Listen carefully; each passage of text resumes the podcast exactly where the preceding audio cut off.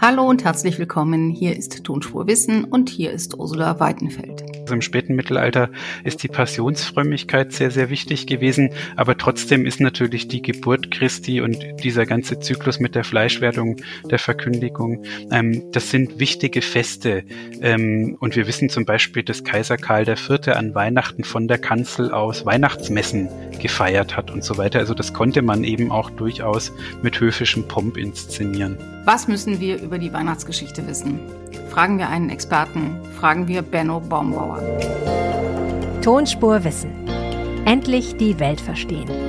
Ein Podcast von Rheinischer Post und Leibniz Gemeinschaft.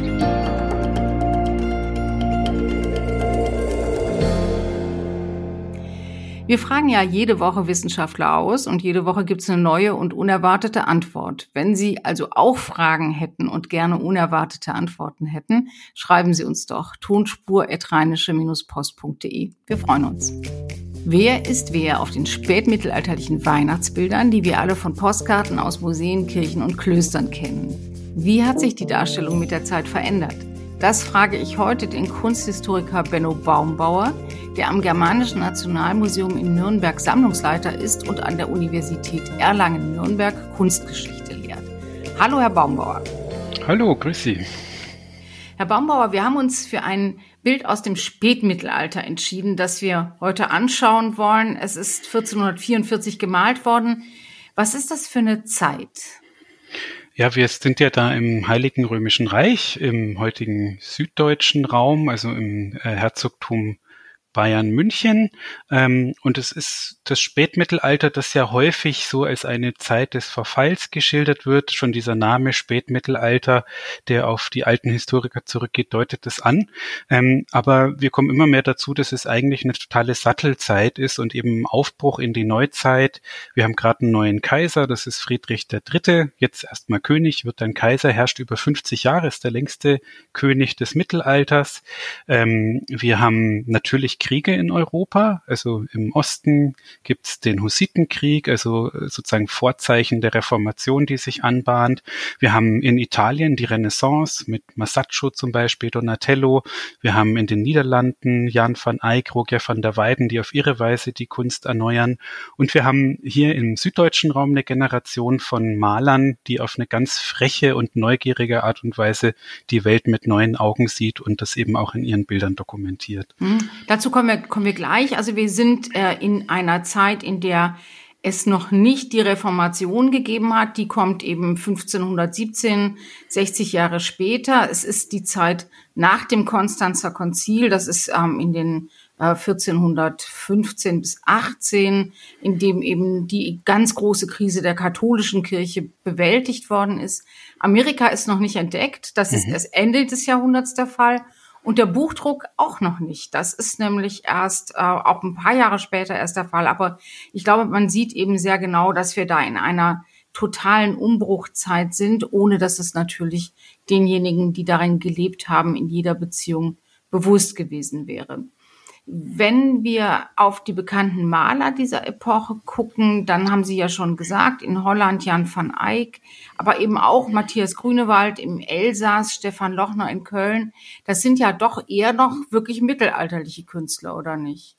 Na, ich meine, mit Grünewald nennen Sie natürlich schon einen Zeitgenossen Dürers, der eben wirklich schon extrem modern ist, wenn man immer von solchen Kategorien sprechen will.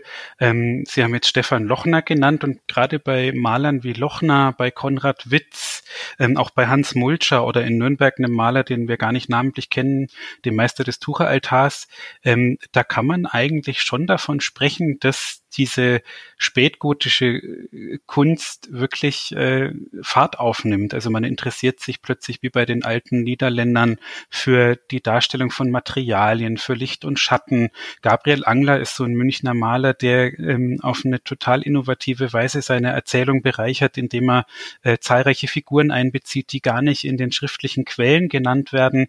Ähm, es gibt eine ganz große Drastik des Erzählens. Die Künstler sind auch mobil, tauschen sich europaweit aus über die aufkommende Druckgrafik, über Künstlerreisen. Also eigentlich ist schon sehr, sehr vieles da, was wir mit einer frühneuzeitlichen Kunst verbinden würden. Also es sind schon viel unterwegs. Wir reden über ein Bild des Meisters der Pollinger Tafeln. Auch das ein, äh, ein guter, ein, ein sehr renommierter Künstler, ganz offensichtlich des 15. Jahrhunderts. Was war das für ein Maler? Was war das für eine Werkstatt? Wer hat den beauftragt und bezahlt? Genau, dieser Meister der Pollinger Tafeln, Sie hören schon, der Name ist nicht bekannt oder mindestens umstritten. Es gibt Forscher, die ihn mit einem gewissen Hans Gleismüller identifizieren wollen. Das ist aber eine Diskussion, die gerade läuft.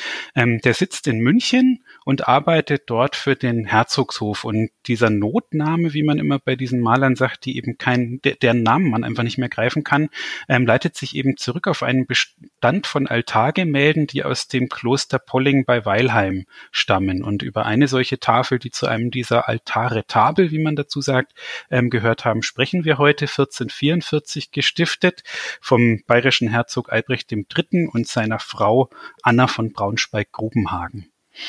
Das ist, ähm, Polling, haben Sie schon gesagt, ist ähm, in, in der Nähe von Weilheim in Oberbayern. Das nennt man, glaube ich, heute Pfaffenwinkel, diese, äh, diese Gegend. Also eben sehr, sehr religiös, sehr katholisch und eben vor allem auch reich an, an, an kunsthistorischen Schätzen. Was ist der Pollinger? Oder wir reden heute über das Weihnachtsbild der Pollinger Tafel. Das ist aber gar nicht alles, was diese Pollinger Altartafeln zeigen.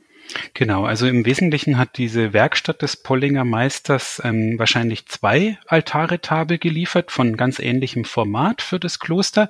Das eine ist ein ähm, Altaretabel, ähm, das sich mit der Gründungsgeschichte des Klosters auseinandersetzt. Da war ein großes gemaltes romanisches Tafelkreuz im Zentrum und das erzählt, wie das Kloster unter Herzog Tassilo gegründet wird. Und die zweite Altartafel, die uns heute interessiert, ähm, davon sind eben noch vier Gemälde erhalten, die sich alle auf die Kindheit Christi beziehen, also vier Darstellungen aus der Kindheit Jesu, die damit auch die Rolle Marias als Mutter Gottes ins Zentrum rücken. Ähm, das sind die Verkündigung, also der Moment, wo der Engel Gabriel der Maria Bescheid gibt, dass sie jetzt unerwartetermaßen schwanger wird, eigentlich auch der Moment der Fleischwerdung, zugleich ein ganz wichtiges christliches Fest, nämlich am 25. März, also just neun Monate vor Weihnachten, dann eben die Weihnachtsszene selbst, wo wir das Christuskind auf einem äh, auf dem Mantel Mariens liegen sehen und die Mutter Gottes Maria verehrt dieses Christuskind. Dann die Anbetung der heiligen drei Könige und die Darbringung im Tempel, also sozusagen das symbolische Opfer jedes erstgeborenen Kindes damals nach dem jüdischen Brauch. Dann reden wir über das Weihnachtsbild, also nur über einen Teil dieser Christus- und Mariengeschichte. Es ist ja der Teil, der im Allgemeinen so als der glücklichste äh, bezeichnet wird. Jesus wird geboren durch die Jungfrau Maria, das haben Sie angedeutet mit der Verkündigungsszene. Also Maria ist nicht äh, Frau von Josef, dem heiligen, Va dem Vater Jesu, sondern äh, sie empfängt das Kind durch den Engel, bringt es zur Welt in einer Krippe oder in einem Stall in Bethlehem, wo sie ist, weil Maria und Josef sich zählen lassen müssen. Es gibt eine große Volkszählung, die gehen dahin. Maria ist schwanger und kommt dann da ähm, in diesem Stall nieder. Was sehen wir denn jetzt auf dem Bild? Genau, wir sehen eben ganz prominent diesen Stall dargestellt, der von rechts in den Raum reinfluchtet. Ähm, interessanterweise eben wirklich als Stallarchitektur schon etwas verfallen. Keine Anzeichen davon, dass es äh, eben auch Überlieferungen gibt, dass das der Ort vom Palast von König David war. Sehr groß erscheint dann dort eben Maria in einem früher mal sehr, sehr strahlend roten Kleid. Das ist das Schöne. Wir sehen jetzt das Bild nicht und können uns sozusagen deswegen umso besser imaginieren, wie es mal ausgesehen hat. Und dieses Kleid war eben mit einem leuchtenden roten Farblack überzogen. Dann äh, blau ausgebreitet der goldene, äh, der, der blaue Mantel Mariens mit goldenen Säumen, auf dem eben dann das Christuskind nackt zu sehen ist und aus sich heraus. Also da hat der Pollinger Maler eben mit goldener Farbe ähm, ein ein Strahlen, eine Strahlengloriole um das Kind herum gemalt. Und das geht zurück auf die äh, Überlieferung der Birgitta von Schweden, was so eine Mystikerin aus dem 14. Jahrhundert war. Und dann eine Besonderheit des Bildes ist, dass das Christuskind dann wirklich von einem wahren Engelsreigen umgeben ist. Also da sind sicherlich 20 Engelsfiguren zu sehen, die teilweise ähm, musizieren. Also wir sehen da ein Portativ, das ist also so eine tragbare Orgel. Wir sehen eine Laute, eine Harfe, eine Flöte. Ähm, oben im Giebel des Stalls sehen wir nochmal eine Menge kleine Engelchen, ähm, die eine Partitur in ihrer Hand tragen, auf der was dann steht eben da drauf? dieses, was singen das, die? die singen dieses berühmte Gloria, also das, was im Lukas-Evangelium erwähnt wird, dass der Engel eben äh, den, den Hirten verkündet, dieses Ehre sei Gott äh, in der Höhe und den Menschen auf Erden. Ähm, das ist eben so ein, ein ähm, Hymnus, der in der christlichen Musikgeschichte eine ganz entscheidende Rolle spielt, durch die Jahrhunderte immer wieder vertont worden ist. Und dann ist dieses Geschehen eben in eine ausladende Landschaftsdarstellung eingebettet. Von links unten kommt ein ja silbernlich. Halt, halt, halt. Bevor wir das machen, mhm. müssen wir reden über den heiligen Josef. Der ist nämlich ja. auch da, hat im Gegensatz zu Maria und dem Jesuskind keinen Heiligenschein, sondern ist irgendwie zwar farbig dargestellt, aber äh, ganz, ganz offensichtlich nicht Teil der Heilsgeschichte. Der repariert nämlich einen Zaun oberhalb vom Bild.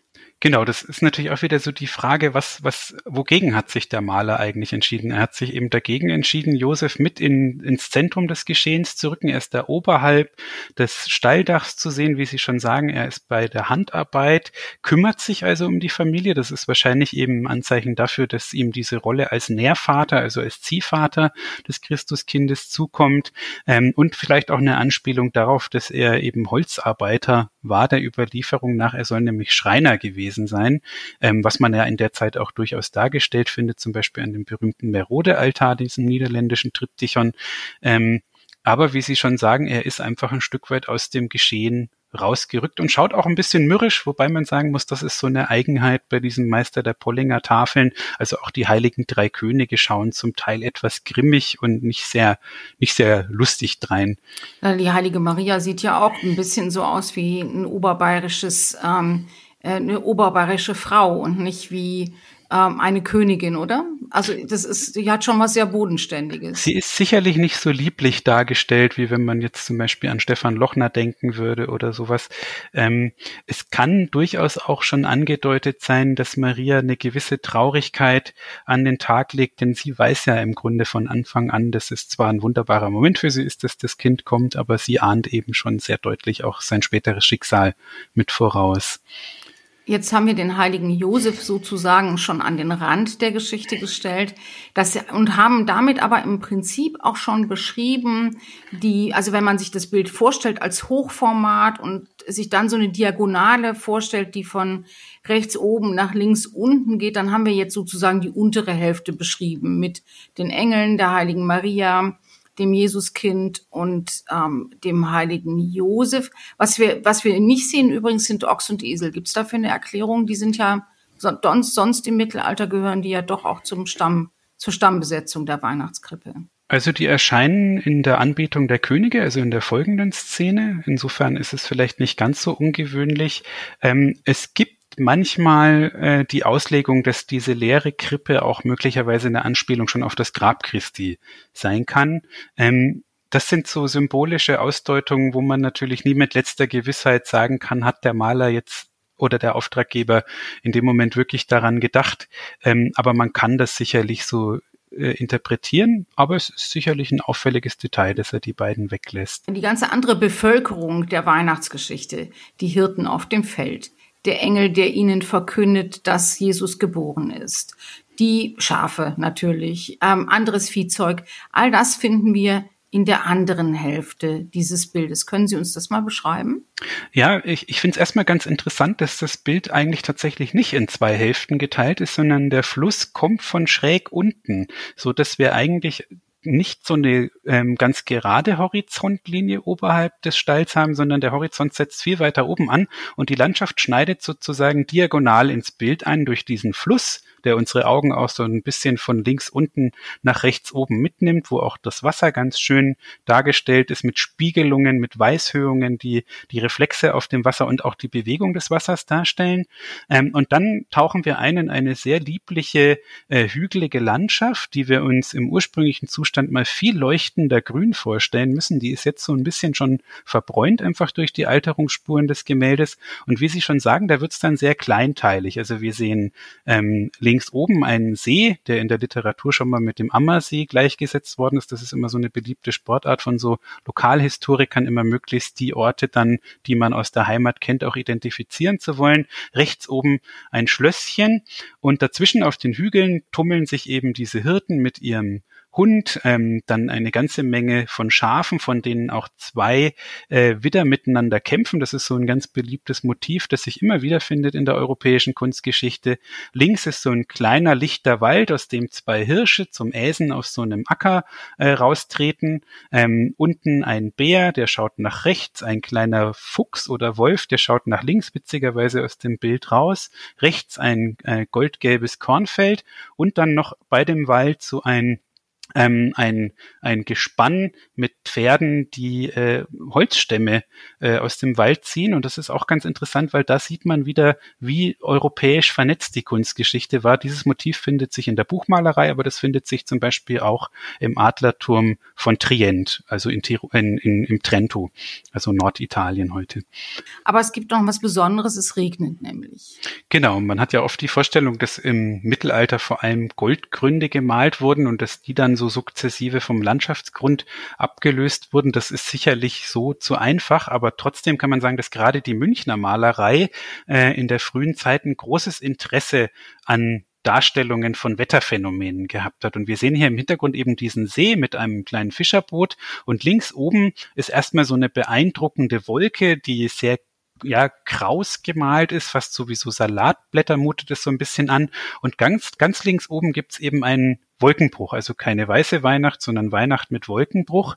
Und das Interessante ist, dass der Maler der Pollinger Tafeln hier nicht einzelne große Regentropfen ganz plakativ und mehr symbolisch malt, sondern dass er den Wolkenbruch als ein atmosphärisches Phänomen begreift und deswegen sozusagen einen eigentlich recht blauen Himmel malt, der dann an der Stelle aber von grauen Schlieren ähm, durchzogen ist, wie man eben so ein Gewitter auch manchmal wahrnimmt, wenn man es in der Ferne sieht. Also eine, eine große Abstraktionsleistung, eine Beobachtung eines Lichtphänomens, das dann eben auch in Malerei ganz bewusst umgesetzt wird. Und insofern eigentlich auch schon wieder sehr modern. Hat es denn auch eine tiefere Bedeutung für das Bild oder ist es nur ähm, ein moderner Maler, der was kann? Das ähm, scheint in dem Fall so ein bisschen äh, aus dem Motivrepertoire sozusagen dieses Malers zu sein. Es gibt aus der Werkstatt noch äh, einen ganz ähnlichen Gemäldezyklus, der ist heute in Kremsmünster. Und da äh, gibt es einen ganz ähnlichen Wolkenbruch. Und da ist auch die Anbetung der Hirten dargestellt. Und da wird das Ganze symbolisch aufgeladen, weil nämlich von dem Engel fast wie so ein Strahler, so ein Scheinwerfer Licht ausgeht, das dann wiederum diesen Wolkenhimmel durchbricht. Und hier scheint das aber einfach sozusagen wie so ein Sample äh, nochmal neu verwendet zu haben. Sie haben gerade gesagt, es ist so, es gibt Leute, die suchen darin die Landschaft, äh, die das Kloster Porling umgeben hat und umgeben haben muss. War das üblich, dass man so getan hat, als sei Jesus in Oberbayern geboren? Oder hat man nicht auch Bilder, in denen versucht wird darzustellen, wie man sich eben möglicherweise damals das Heilige Land vorgestellt hat? Also wie es in Bethlehem ausgesehen haben könnte? Also ganz prinzipiell arbeitet die Kunst im 15. Jahrhundert auf jeden Fall damit, die Geschehnisse, die also diese ja eigentlich total unglaubhaften Geschehnisse ähm, in die Lebenswelt der BetrachterInnen zu ziehen. Also ähm, die tragen häufig dann die zeitgenössische Kleidung des 15. Jahrhunderts. Die Landschaft erinnert eben definitiv mehr an Oberbayern, gerade was die Architekturelemente anbelangt, als an das Heilige Land. Das ist einfach eine Möglichkeit, um das Geschehen ähm, den Leuten zu vergegenwärtigen. Und dass man dann aber wirklich äh, ganz archäologisch möglichst genaue Darstellungen zum Beispiel der Gebäude von Jerusalem mit in die Bilder einbezieht. Das ist so ein Phänomen im späten 15. Jahrhundert. Da gibt's Bernhard äh, Breidenbach, das ist ein Mainzer Domkanoniker, ähm, und der schreibt einen Reisebericht nach Jerusalem und da sind dann schon sehr genaue Ansichten, zum Beispiel vom Felsendom, ähm, der ja eigentlich ein muslimischer Bau anstelle des Salomonischen Tempels ist und der dann ähm, mit einbezogen wird in Bilder hier zum Beispiel im fränkischen Raum. Ich frage das so ein bisschen, weil wenn man diese Pollinger Tafeln insgesamt anschaut, dann gibt es ja eben die Darstellung Jesu im Tempel, die Sie eben auch schon genannt haben.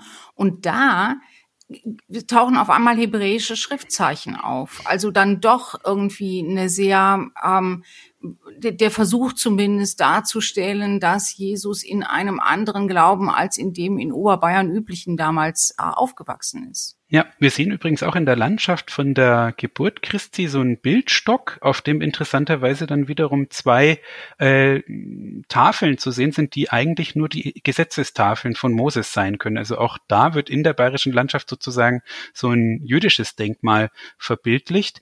Ähm, und jetzt in der Darbringung, die sich auch bei uns im Museum befindet, das ist ja diese rituelle Opferung des Christuskindes, das man dann auslöst durch zwei Tauben ähm, im Tempel. Ähm, da steht eben diese Gesetzestafel mit hebräischen Schriftzeichen auf dem Altar. Ähm, diese Schriftzeichen ergeben allerdings keinen Sinn. Das sind hebräische Schriftzeichen, die aber sozusagen völlig willkürlich angeordnet sind.